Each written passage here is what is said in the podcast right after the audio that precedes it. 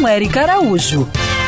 Oi, gente! Nosso país está em chamas e pede socorro. A todo tempo, os jornais mostram as queimadas que estão matando milhares de animais, destruindo as matas e afetando a saúde de todos. E o que você aí, nosso querido ouvinte, deve saber?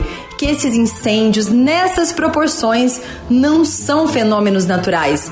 Quem acendeu o fogo foram as mãos humanas, por conta do desmatamento, da queima de pastagens em áreas agrícolas e outros motivos que se repetem todos os anos de forma irregular e criminosa. Só que em 2020 o clima está ainda mais seco, sem chuva em muitas regiões e o acúmulo de folhas secas e outros materiais orgânicos nas matas torna tudo ainda mais inflamável. Você está percebendo que as tragédias ambientais estão ocorrendo com maior força e frequência? Que o clima está mudando? Isso já é o resultado do aquecimento global tão alertado pelos cientistas. E é a sua mão que ainda pode mudar essa história. A sua, a minha atitude mais sustentável, que vai salvar os animais das chamas.